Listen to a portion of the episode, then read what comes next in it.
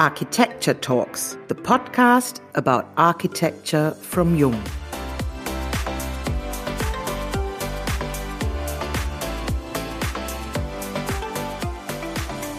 Putting people to the center of design, shouldn't this always be the main aim within a creative process? And how does interior design affect the people living or working in it?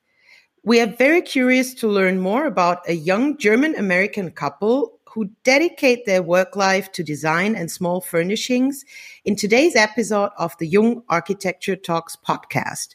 We are Diane and Katerina from Jung. Our guests today are Talita and Michael Bainbridge. Both of you are trained multimedia and graphic designers. Additionally, you, Talita, studied interior design, and you, Michael, have a strong background in online marketing. Bringing together those strengths around these topics, plus your shared passion for designing spaces, you founded Zwei Design. Zwei is actually the word, the German word for two. You were quite young when you decided to go for your own business. So, what was the main motivation to become self employed? Well, I think I was the driving force behind that. Um, we were quite young, that's true. We were maybe like 26 or like, you know, mixed later 20s.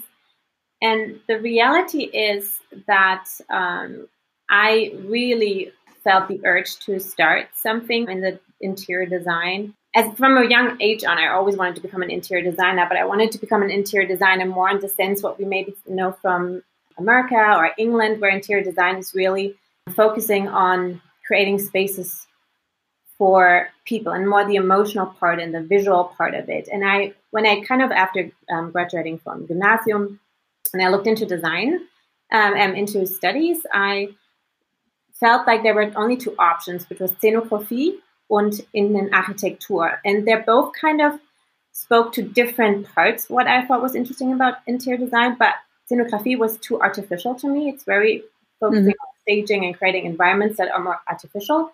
And the architecture part was more about the technical aspects of interior design, the building, the structure, the materials, the more yeah, the more structural and technical side of it. And I really wanted something in between, you know, creating an environment that um, speaks to emotion, but also creates a functioning space. So it was this mixture, and I couldn't really find it in Germany at that time. At least I felt like I couldn't find it. And um, so I, um, I chose to study integrated design, actually, integrierte Gestaltung, because I felt I just wanted to have a solid, good understanding of design in general. And after I graduated from um, from integrated for my studies, I also did my bachelor's in um, light design actually. Oh, light really? Communicating lighting, the importance of lighting, but doing it, communicating basically spatial design through different like multimedia. So mm-hmm. different mm-hmm. medial ways to communicating the importance of light in space. And so I felt like for myself, I was really happy because I felt like I kind of tiptoed um, into an area that I really liked. But then obviously, there weren't really jobs that would provide me what I really wanted to do. So I started in an agency that was a multi um, multi level media agency, and after a few um, one like two years or so, I didn't think that long, or not even that long, um, I realized okay, if I don't create a space for myself, I will n- never enter that space. And mm-hmm. we were both still young. We didn't have didn't have children.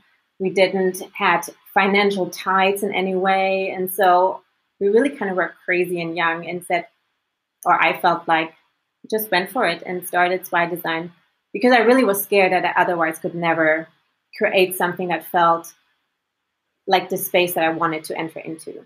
And you, Michael, you just followed Talita? Yeah, basically, um, that's basically what I did. Um, that sounds easy. yeah. So at at the time, I was working for another agency uh, that I helped start, and um, I just wanted to encourage her to move forward because growing up, I had I was always fascinated with interior design, um, and I uh, I had parents that were quite you know open to me exploring that. And so over my childhood, over the course of several years, I was able to actually redesign different rooms of my family home. And it was always a passion of mine, but I never did anything with it. And I knew that if she had this, you know, inkling to create a space to do interior design within our region at least and if she was able to push through that and make that possible then i could kind of piggyback off of her and enter into that uh, without having to like give up my job too which was at that time our financial security so to speak that's an important point because I would have never ever been German and loving security and getting, you know, grow up and you learn to choose a safe job and, you know, the German classical way of living a little bit. I would never ever would have went for um, starting my or be self-employed or starting our mm-hmm. own business if I wouldn't have first of all an American husband that brings in that American lightheartedness and go for it and try it. And the worst that could happen is that we move in with your parents for a year. um, you actually had to accept. you know, it just makes it all of this all of a sudden the risk taking is so small if you have someone that just is so encouraging and also is willing to say, okay, and I keep my job, we can cover our basic living costs, and that gives so much freedom to explore Absolutely. bold. And I'm so grateful for that. And I, to be honest, I, I wish that everyone could have that opportunity. And I know a lot don't have it and maybe don't try something because of it. And maybe it fails, it doesn't matter, but at least you can try it mm-hmm. if you feel like you have the security safety net maybe they don't have enough people around them who are encouraging them Absolutely. to do it and to go for it. Yeah. yeah. and I also think just in maybe it's in human nature, uh, but maybe a little bit stronger in Germany, at least my feeling, at least, and that is just this being so scared of failing. Mm-hmm. And I don't like to fail. You know, I like to succeed. Don't get me wrong, but I always kind of play things out in worst case scenario. And worst case scenario in Germany is not really that bad. You know, like if I lose my job, then I'm still going to have government funded, you know, income until I can find my next job. So my worst case scenario within Germany is relatively good. And so I figured, a lot of security. yeah, there is a lot of security in that, and I just figured, why not give it a shot? And and I wanted Talita to give it a shot as well. Yeah, that's great. That's fantastic. Michael, you grew up in the US mm-hmm. and comparing to Germany, interior designers there have a completely different status within the whole designer scene. Yeah. So, what was your experience coming to Germany? We were talking about something like um, interior designers are nice to have. Yeah. I think, yeah. Uh, so, in America, you, interior designers are not just looked at as people that throw some pretty chairs and pick out some pretty curtains. You know, they um, they have a little bit more of a status. You can study interior design. You know, you can get a four year bachelor's degree in interior design, and uh, you learn. Yeah, and so and I think just simply because America and even England has has accepted that as a profession, you know, it has just it, it gains a bit more respect within the architecture design community. Um, and I think in Germany, you know, we do have respect from the architects and things. You know, it's not that there isn't the respect, but it's more we get brought in typically when all the decisions are made and it's trying to make something work. Um, and often we think we need to be brought in much sooner because there's design decisions that can be made at an earlier stage that will then greatly impact how the interior will look at the end of the day. Or will be experienced. Or will be experienced, right. And so we often feel, you know, like for example, um, we had a project and it was, this was for a private company, not for uh, a private person, not for a company and they brought us in because they were really unhappy with their home but they bought they just bought a brand new kitchen and they loved it it was beautiful. It was all the great materials super modern spent thousands and thousands of euros. And when we walked into the space our first thought was okay we see the issues. The first thing that needs to go is the kitchen. Um, really? kind of. No. Yeah you just saw that the that in germany companies go to different specialists. They go to the kitchen studio. Yeah. They go to the decorator. They go to the the um, bathroom. Yeah. yeah stores. Um, and they kind of get everything looked at from different people. Mm-hmm. Um, and we just think that's the wrong approach. We want to create a concept, a design, a flow that really that a space actually works for the people using it. Mm-hmm. You know, whether it's private or commercial. And then we kind of position ourselves in the center between the specialists. As communicators by the end. Yeah. Yeah. Communicators. Yeah. And in a way, we see ourselves, yeah, that's so true. We see ourselves as communicators, and we almost see ourselves a little bit as, you know, kind of social scientists, you know, mm-hmm. slightly, you know, not psychologists, but towards that direction, you know, just slightly because there is, there is a bit of a science to what we do and, and how people will end up using their kitchen or using their space or interacting in that restaurant or you know whatever the goals are. You know you kind of have to think about how people are um, and one can't live without the other. And i think the important part is in america i think um, private i think commercial yeah we have a little bit to separate also private and commercial because i, I think commercial understands the value of concepts better yeah. than private people or private households because a lot i think the big issue in, or the difference between Germany and America is definitely that I think in America they understood that the home is a holistic concept. Mm. One yeah. room influences the other, one zone and within one room influences the other. And in Germany, it's often we get called and it's about this, the living room, or it's about the kitchen, or it's about, mm-hmm. it's about these pockets or these zones that when we go in, we're like, if we change the kitchen, this will impact how the flow of your living room changes, how the eating space the materials you choose, you you have to be aware what surrounds you, and that's this holistic approach and mm-hmm. this understanding of creating. Yeah, like it's having everything in mind, and it's so complex. And obviously, we it's about education. It's a lot about education, helping people to see and feel and experience and understand their spaces better, but then also guide them into. By the end, they still want to maybe have that specific kitchen, but then help them to understand why maybe that specific kitchen in this space doesn't work. Just because mm-hmm. that as an individual kitchen is beautiful, no question asked, maybe doesn't work for their space.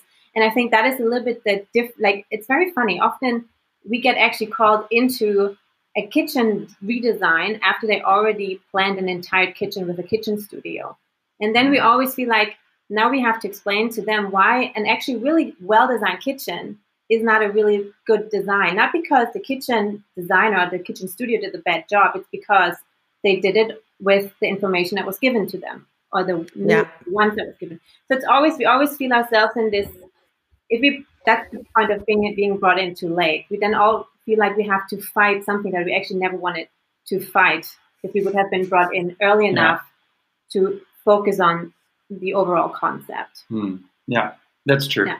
And then with commercial spaces, it is a bit more, you know, a bit different because you have to think more holistically. And there we're also communicators and we really we really enjoy working with commercial spaces because we have opportunities to work with, you know, the top bosses of companies, mm-hmm. but then also the people installing the floors. And we love that we get to value and cherish everybody that's involved, you know, in that process. And um, it's a really it's a really cool experience but you also in those situations you have to have a certain amount of knowledge there are in a, in a commercial aspect there are laws and regulations that you have to adhere to and especially in germany especially Absolutely. in germany hallelujah and, and that can be really really challenging um, and so it would be nice to to you know to think like to be brought in sooner that we're not just nice to have. You know, we can yeah. create a beautiful in a corporate area or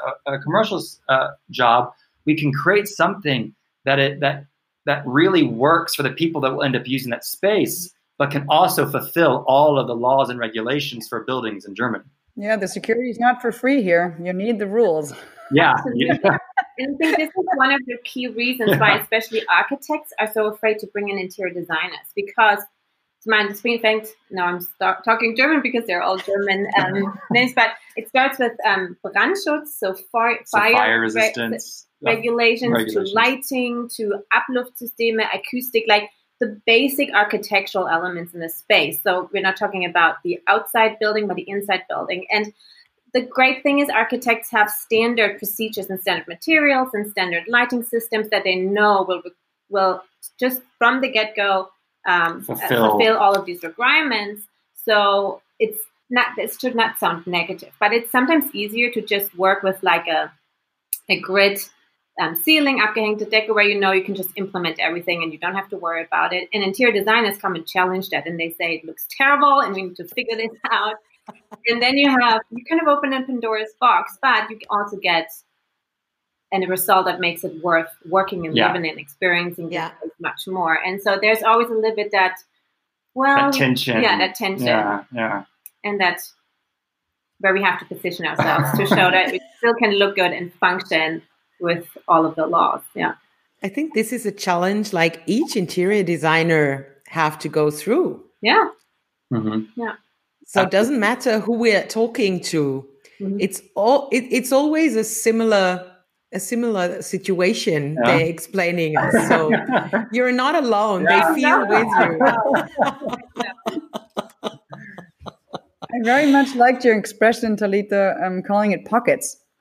That you often just, you know, are asked to work in a pocket, but it's yeah. actually the whole dressing, actually. Yeah. Yeah.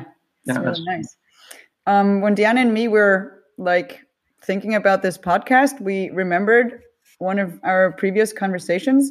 You actually mentioned a wish that design or interior design should go even more hand in hand with architecture. Mm-hmm. Why would you say that interior design is an essential element of architecture and should play an important role in the design process from the very beginning? So, not the process we were talking about already, but from the start. I'm really passionate about this. How you can make this is why I, why we started Zwei Design because to me it is baffling that um, so design is communication, and we live like living means we react to to um, visual clues, to form from communication, and nature does it, our environment does it, and spaces, interior buildings do it nonstop. Like you enter a space, and there will be visual communication that you will naturally, if you notice it or you don't notice it, you react to it. And architecture is an architect is actually a, a communicator. The way that we build our spaces is a certain way of communication. And that's why I think interior design is so important because with interior design, we try to magnify um, communication, really make it on point, precise, try to communicate really what that space is all about or what it is trying to say or helping you to navigate, creating a certain atmosphere, bringing you into a certain mood. And often I think architects, and it's to be honest, that's also what's expensive. It's expensive to take the time and really think about what do I want to say with this color, what do I want to say with these textures, with the way that that space makes you feel acoustically, or like there, are all these little clues that a, a, building can give you. Because the reality is, all four walls of a room are huge surfaces that communicate with you, and you need to be really aware of these um, surfaces. And we spend so much time indoors. Imagine all the communication or these visual clues or these messages that you get daily that can maybe really be negative in some way. You know, if I enter an office building and everything is cool and dark and feels run down, that's a mm-hmm. communication. That means the space is not valued. Your work's maybe not valued. You, you as a worker maybe not valued. That maybe is an extreme example, but it, it is a little bit that. If I put value into a space and and value also in materials and in, in, in the way that a chair feels, that is valuing the behavior or the, the person that is using that space. And I think this is why it's so important and why it should not be overlooked. And it's a nice to have, yes. It's you know, it's nice to be able to value people by design. But I think there needs to be a, a, a right balance. It isn't nice to have, but in a way, we find it, you know, essential. We're very much people people. Um, people people? People person uh, people we like people. Um, and uh, uh, and for us it's important that people are valued. And so for us it's almost essential. But we understand in a larger context it might be considered a nice to have Uh, mm-hmm. for us, we find it to be an essential thing. And I think we listened, um, Ilse Crawford, I'm sure you guys know her, and many of the listeners of the podcast will know who she is. Um, she's absolutely amazing. And I think she said it best. I don't know the exact quote, but she said something along the lines of um, people experience architecture from the inside. Mm-hmm. And I think that in in of itself says it all. I mean, outside, of course, you see it, you experience it. But when you really want to experience architecture, you're inside of it. And that's more than just the pillars, how the steps are laid out, or the forms. You know, it's also, uh, like Talita's saying, the surfaces, the materials. It could also mean furniture. Um, but those things, that's how you experience it. And I think, I mean, Ilse Crawford said it. I mean, kind of I paraphrase, but she she pretty much said it uh, uh, perfectly. Lighting designer has similar issues as an interior designer, absolutely. Yeah. So it's very comparable. Yeah, absolutely. Yeah. And entering a building can uh, often just gives you surprises, mm-hmm. yeah. unexpected, mm-hmm. like unexpected views and unexpected situations you mm-hmm. wouldn't you, you can't see from the outside. Yeah. So you're both educated multidisciplinary. Does this fact support your way of designing? And would you say that there is a difference between you and like a classic interior design office?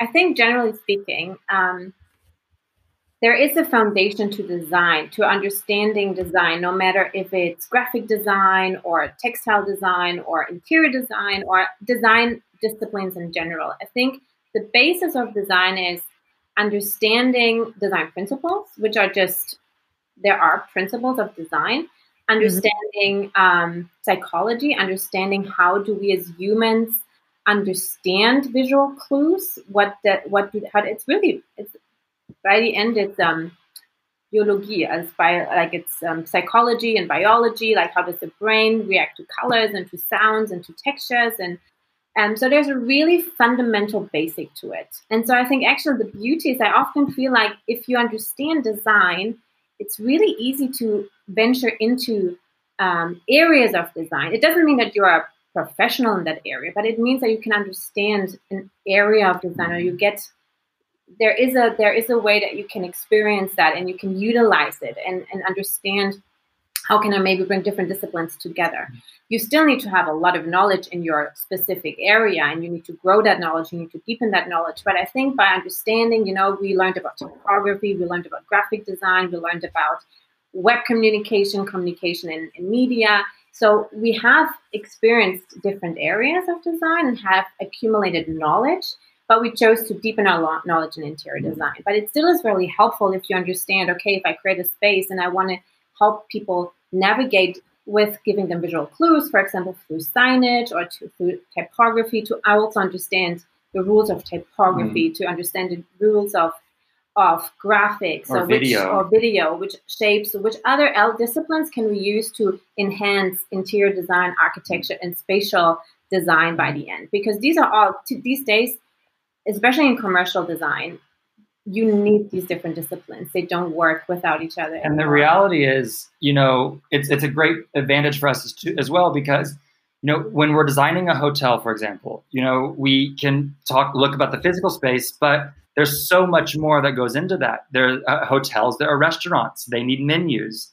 Um, they need signage to help people get to the rooms that they're going to. They need marketing materials. Sometimes um, there's a lot of graphic work or video animation work that that uh, is used. We often go into uh, hotels and you turn the TV on. There's some sort of like general information, you know, screen animation. You know, these are all things that uh, we actually can implement as well. So it does help us, and I also think in a way it also helps our clients because we have already can kind of thought about this this is a German saying, not an English saying, but there's a red thread that goes through everything. Um, because by the end, it's about like our space is being enhanced, like the experience of the interior that we create is being enhanced if a customer has a continuous experience. If the experience on the website reflects the experience they have in the restaurant, if the menu reflects the readability of the menu, it starts there, you know, reflects the easiness or the formality or the funkiness of that space. All of these things actually help us that the um, client leaves, the, the, the, Besucher leaves with an overall good experience mm-hmm. and it's multi-leveled. Yes. And I think this is a great advantage that um, that every designer, really any architect, any interior designer can have if they try to just learn a little bit the basics of other disciplines. You don't have to. Mm-hmm. I'm not a a profi in typography. Like I would never want to like go into a typography studio and tell them if their font's good or not because that's not my expertise. But I understand the basics to be able to implement it the way that I know it will benefit the experience of the space we're creating. Yeah. Mm-hmm. Yeah, well, I mean, interdisciplinary challenges need interdisciplinary people. Yeah, absolutely. Yeah, work values. Yeah. So and you also see it more and more. You see different firms, designer firms, you know, uh, fashion labels or architects or you know uh, even toy designers. They're they're starting to merge and you know creating. You know, an architect is now creating shoes and. Uh, a designer is now creating interior. A fashion designer is now creating interior. You know, you see a lot of this wiggle, like this this movement, um, even with very known names, because um, I think one, they have the foundation that they just talked about with design, and I think also too, and I think is also benefit for us and our sanity is we get to do more than just one thing. We're not just spending all of our time focusing on a room. You know, it's almost like we have a breather. Oh, I finally get to program a website again. This feels so good you know, um, just to have a, a, a, change of creative process. And today, I think what is also important is we live in a um, experience-driven economy. Like yes. idea of experience and economy is so big, and I think we all it serves us by the end if we start changing our mindset a little bit. If I do an in, like a commercial interior for a store, that the people want to have an experience. An experience is not I open the door and that's all that the experience is. It's about so many other things that we can provide if we know about them. I really like that you understand design as a social behavior mm-hmm. and um, also intend purpose, and you want to create spaces that are intentionally laid out and allow the best forms of interaction, whoever mm-hmm. it is, if it's a guest or a client or whoever. Uh, let's talk about about your spaces and intentions. I'm sure there's a story to that. I mean, there is actually a very special space, no, which is quite actually actual you're working on. Yeah. we can talk about your new upcoming private space as yeah. well. I think. Yeah. Yeah, it's it's exciting. We just recently bought a, a home, and we're pretty much completely renovating it from the wiring and the plumbing through to the surfaces. Um, and uh, it's been a challenge, especially throughout this, you know, COVID nineteen, you know, world. It, it's also brought in some other um, hurdles we had to jump. Um, but it's a very, very exciting process because we now have an opportunity to create something that is 100% us. Mm-hmm. Um, we currently live in a very beautiful home. We love what we've made out of the home, but we didn't decide to invest in re- renovating all the different aspects of it because we knew this wasn't going to be our long term mm-hmm. Place of living. And we thought, you know, we're just going to save that money and put it towards something else. And um, so that's a very exciting project for us that we get to create something that is very uniquely us that really speaks to our aesthetic that has no limitations to what somebody else wants or needs or thinks um, and we just when people ask us so why'd you do it that way it's like because that's how we like it um, and there's something nice about that having to justify it yeah, justify it or argue pockets. It's our dressing. exactly. Um, but it was important for us to buy a house and not build a house um, because we didn't want to, uh, you know, in this stage of our life. In this stage of our life, at least, you know, because we also think now it's really important that we show people they can take something that's existing and turn yes. it into something great and give a, a space value again that mm-hmm. previously didn't have any. Um, and this kind of goes away, like it kind of goes hand in hand with this, you know, reduce, reuse, recycle. This yeah. Yeah. not yeah. just tearing down a house because we like the land that it's on and then building something new, but using what's there and and finding really creative design solutions to turn it into something uniquely us without saying we're tearing it down and starting from scratch. I think with this house, really one, we obviously we have a overarching um, purpose for this house or idea or really something that you know we're passionate about, and I think that really was this idea of sustainability, mm-hmm. but in, maybe not in the most common like uh, green and farm to table and like this yeah, typical, windmills and solar like, panels and that is like this is a great approach and I'm I'm admiring everyone that like builds completely sustainable house like that's amazing it's maybe not for like not everyone can do that and so for mm-hmm. us I think what we saw to be honest what in our industry is really really hard to see is the amount of um, perfectly good things things that you throw away.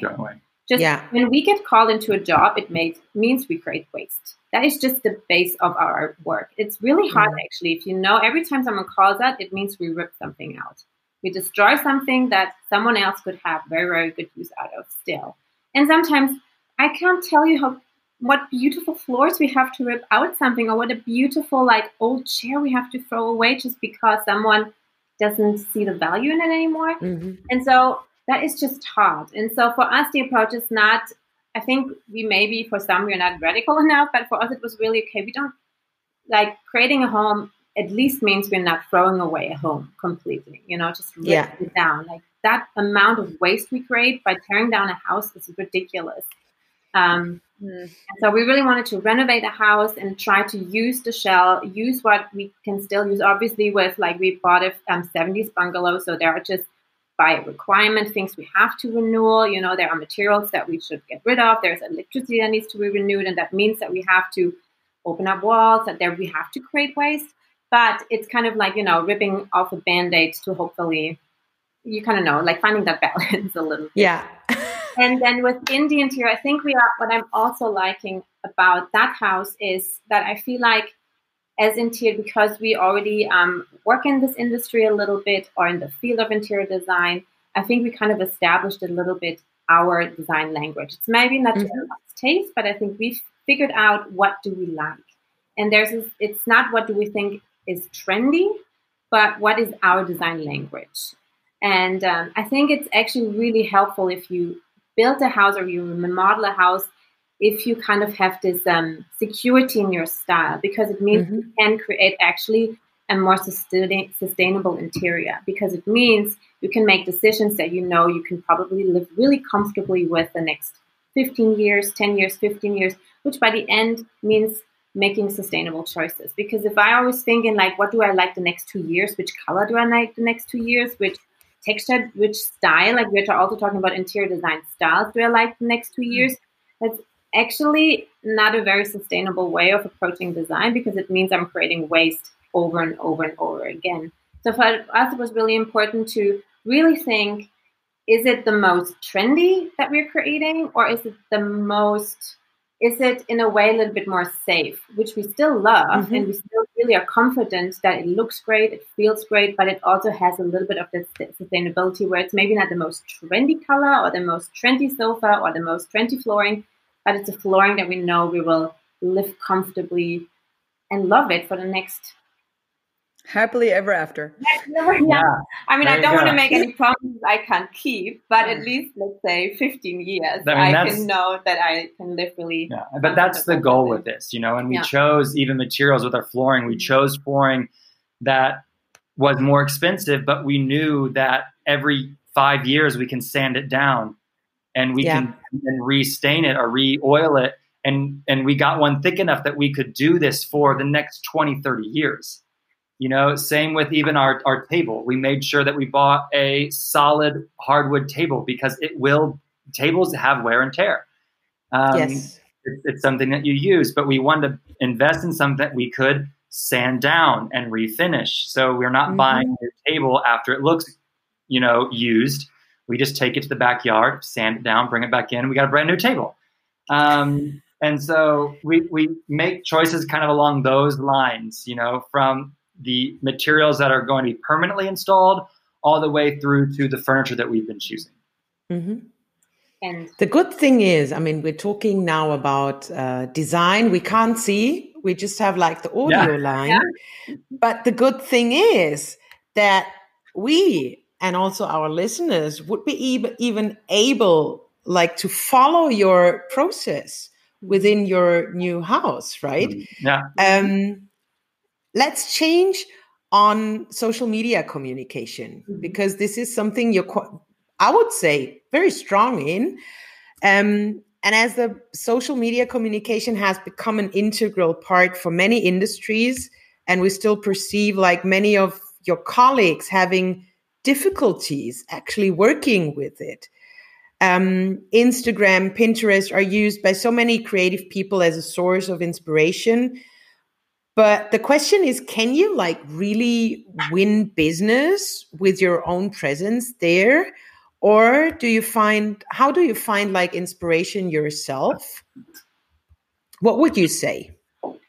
Yeah, I think, I personally think that um, social media is a huge blessing and a little bit of a curse, both. um, I definitely, for us as a young um, interior design studio, it absolutely helped to put ourselves out there. To by the end, in the beginning, just for ourselves, to have an um, a medium where we're excited to share what we're doing, which by the end motivates you to do more. You know, to really work on projects, to communicate the projects, to show the projects, to become better in photography and styling. You know, it's a little bit. I think in the beginning, it's Instagram can be a great tool to sharpen your own skill set because you're constantly having an audience that is allowed to judge and and talk. But on the other hand, it's a huge source of inspiration because you're in this field of creative that all are doing that and all are developing and changing and trying and testing and you get inspired. And you're like, oh, this is such a cool idea. I'm going to try this at home. I'll make a photo. Doesn't get a lot of likes. Doesn't matter. I at least tried it. And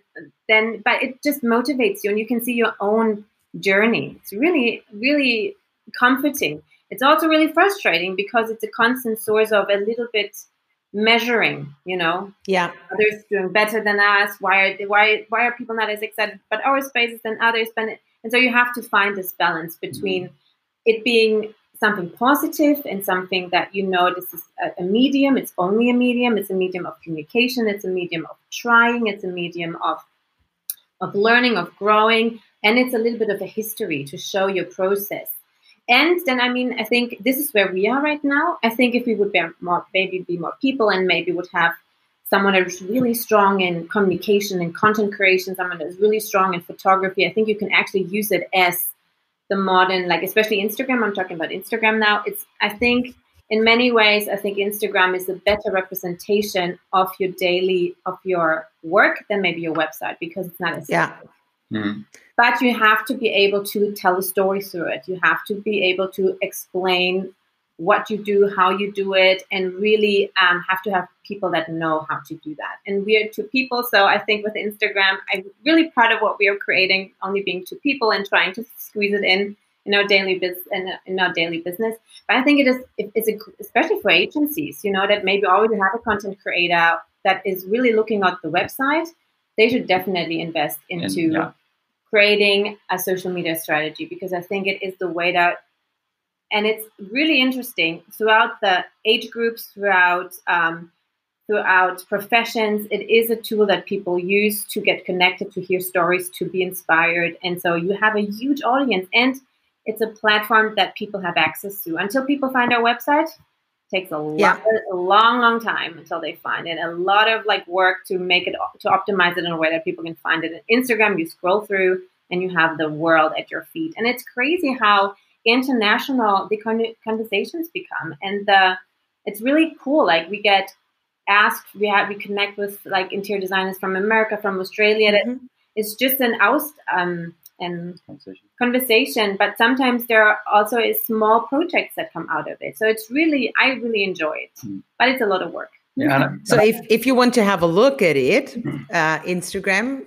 just go and type in Zwei Design. yeah. I think it's a little like in sports. There's always someone quicker or faster than the other one, mm-hmm. but it's also very motivating. Yeah. You know, the one you the thing you talked about that there's always other people doing maybe you think that they're better why they are why are they quicker why why do they do that why do they do this? Um, but it's a big motivation i guess. Yeah if you if you can keep a healthy if you can keep a healthy kind of relationship with it it's yeah. it's really motivating but it can Next turn unhealthy.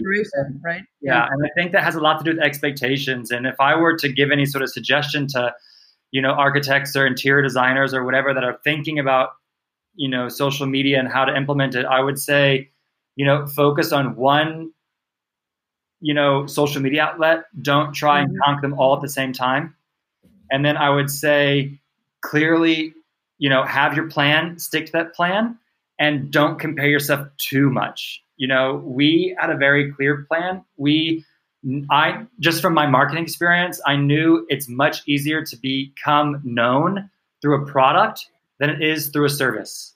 Yeah. Um, and so that's why at the beginning we positioned ourselves with the products that we have created, and we we still create and we still sell, but that's not our main business. You know, mm-hmm. a lot of people actually know us for our products, um, but that's what got us getting a, a, a larger amount of followers you know and then it started then we started switching and transitioning you know mixing you know interiors and inspiration and our products and things like that. And and that was our strategy. And so we stuck to that strategy. We didn't try and you know see what the other people were doing comparing ourselves and trying to implement what they're doing.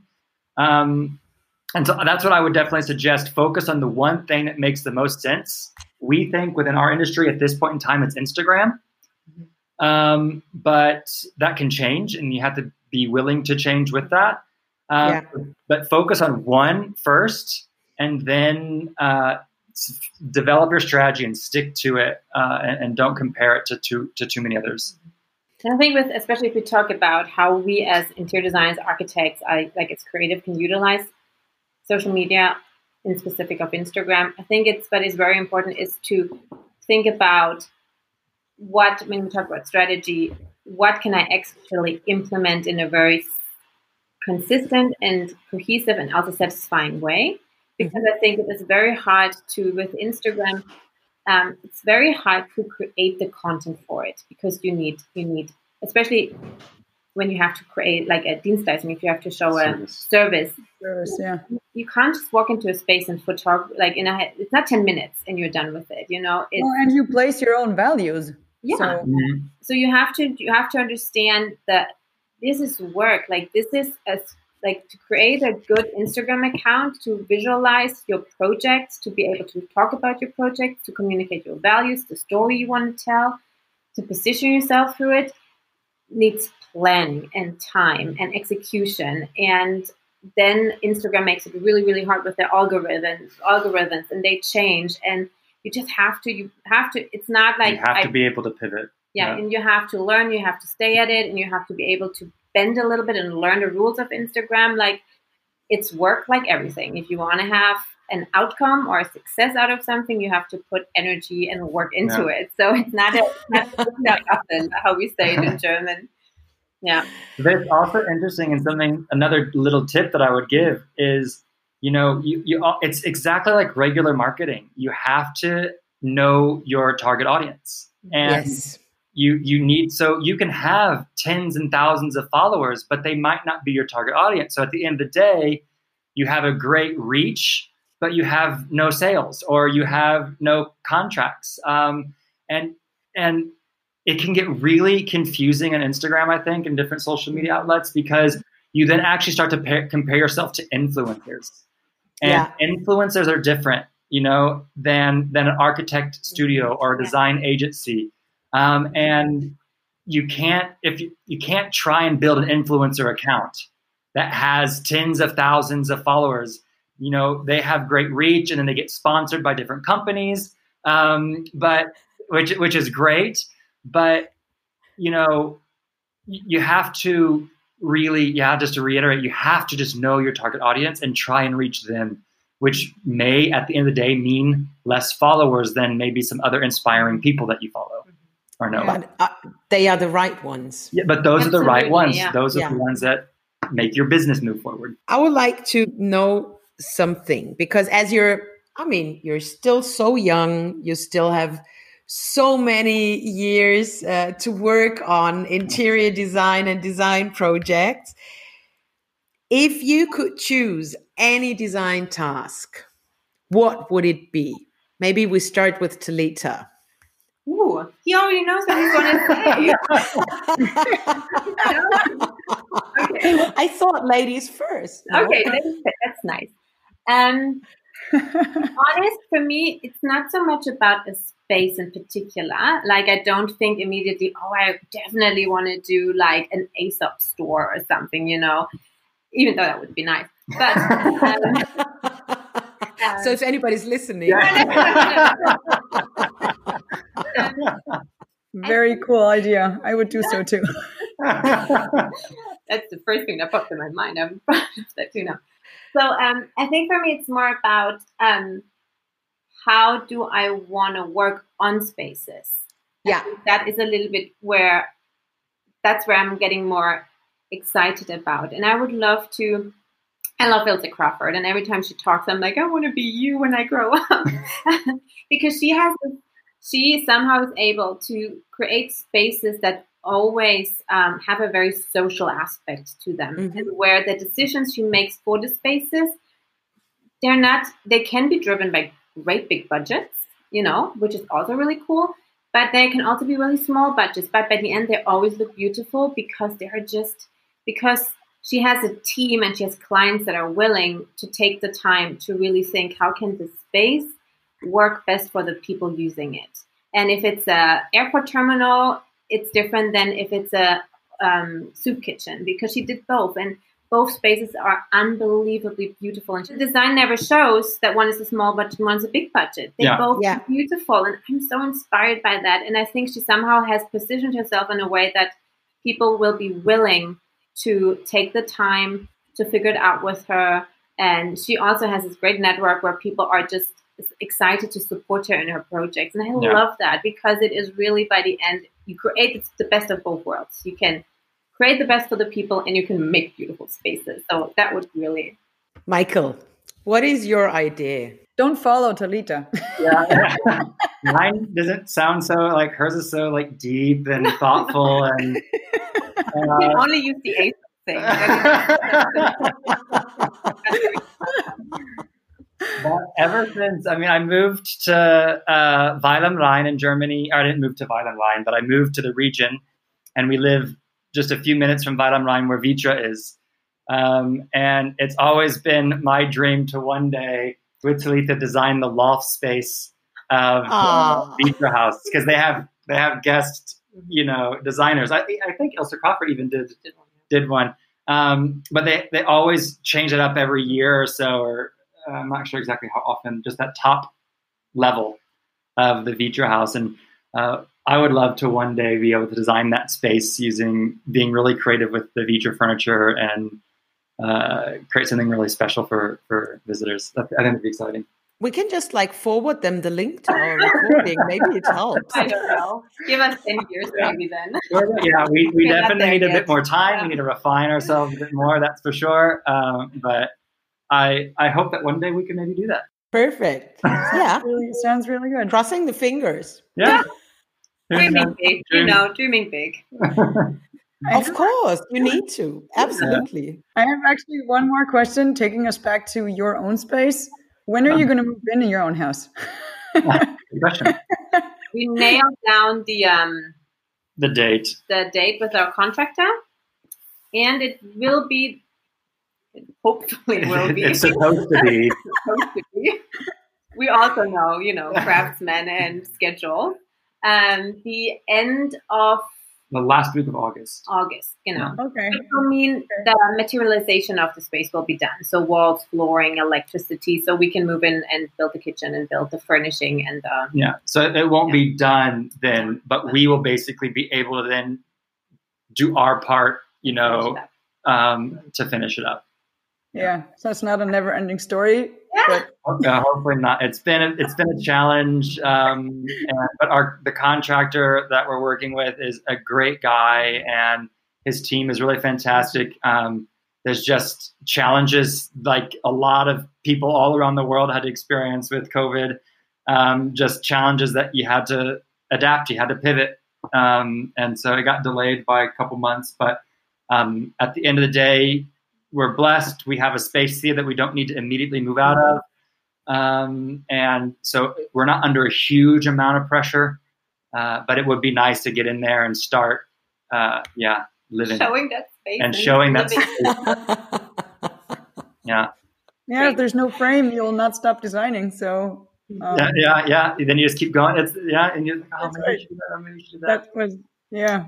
And there's still some rooms that are not designed at all because yeah. they're not filled with little humans yet. So we'll also it's actually future. It's actually really funny. Two of our rooms we're actually using um, the Jung um, switches and the Le Corbusier farben in the colors. And those two rooms we haven't designed at all. And so, oh, really, yeah, so we're designing those entire rooms around those, those switches. usually, usually it's just the other way around. Yeah, so. Normally it is. This is, and so we're now thinking, okay, so these are the colors we chosen. Looks good. They're beautiful. Okay, now we got to come up with a concept that integrates them into the space. Our That's so nice. full of compliments. I like this. I so feel like you already worked hard because you guys have so many beautiful colors that it already took a lot of work to choose, choose. two colors. so we made very conscious decisions about these two colors. So we better make a cool room yeah. for them. yeah. Thank you so much for the inspiring time with you. It was really Thank a you. wonderful conversation. Is there like anything you would like to share with our listeners at the end? I, I feel like I would, we said a lot. we did say a lot. There's one thing that pops in my mind, mm-hmm. and that is the next kind of you know generation of people, especially within Germany, that want to do interior design. Um, that there's not a whole lot of opportunity to study that really in a traditional German sense. Um, but I would love, like, if there is anybody out there listening, you know, um, just to encourage them that it is possible you know, it just takes a lot of, it takes, um, what's the word? Um, moot, courage. It takes courage. the courage and it's so funny. The American guy is asking for the English word. That's my daily business. And then I'm like, oh, no, that's your language. figure it out. Multidisciplinary. We're living this here. Great, crazy brain all the time. Yeah. Yeah. Yeah. But just to encourage those people to, you know, I mean, even to shoot us an email, whatever, but it is possible. Go out there and do it. There's things that are happening around the world. Um, it is a pers- profession that is to be taken seriously, and um, and and there's a lot of opportunity in Germany for that because it isn't so established here as it is in maybe other countries. Um, a lot of opportunity means a lot of trailblazing. So there's a lot of risk. There's a lot of takes a lot of courage. Um, but if you have that personality um, to you know try something, I would just yeah I want to encourage a listener if if they're thinking about that to give it a shot. Actually, I want to add to that because I think something I was really afraid to go into this area because I was a little bit afraid of architects and about mm-hmm. industry because they always seem so like like doctors and you know like professors. Like architects have this an evil aura around yeah. them, and the reality is they're so nice. They're teddy bears.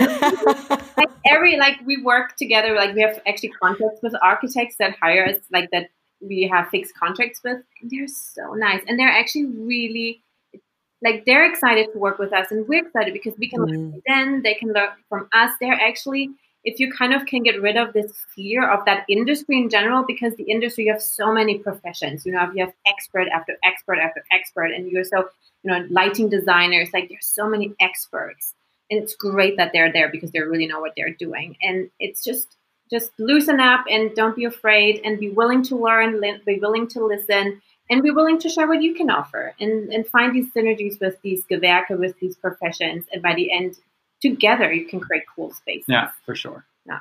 That's so nice. These are fantastic last words. Yeah, I'm fascinated completely.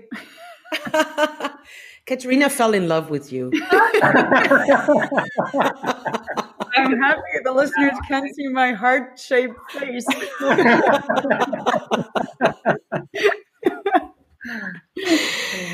Thanks so much Thank for this much. to give inspiring time. Yeah, of course, of course. I mean, come on.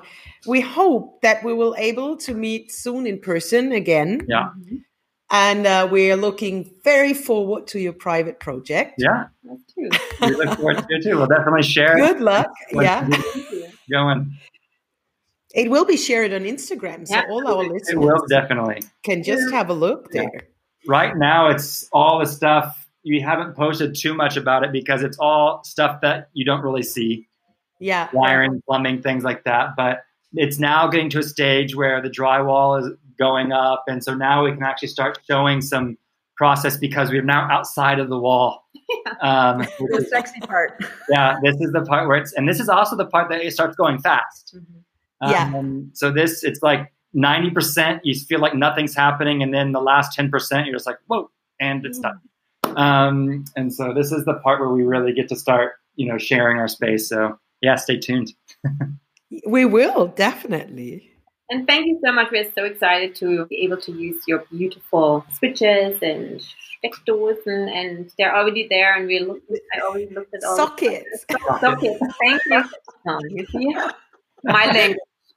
no, it's so cool. You're very welcome.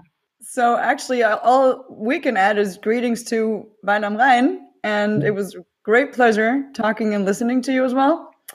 We invite you all to the upcoming Jung Online lectures and Architecture Talks podcasts.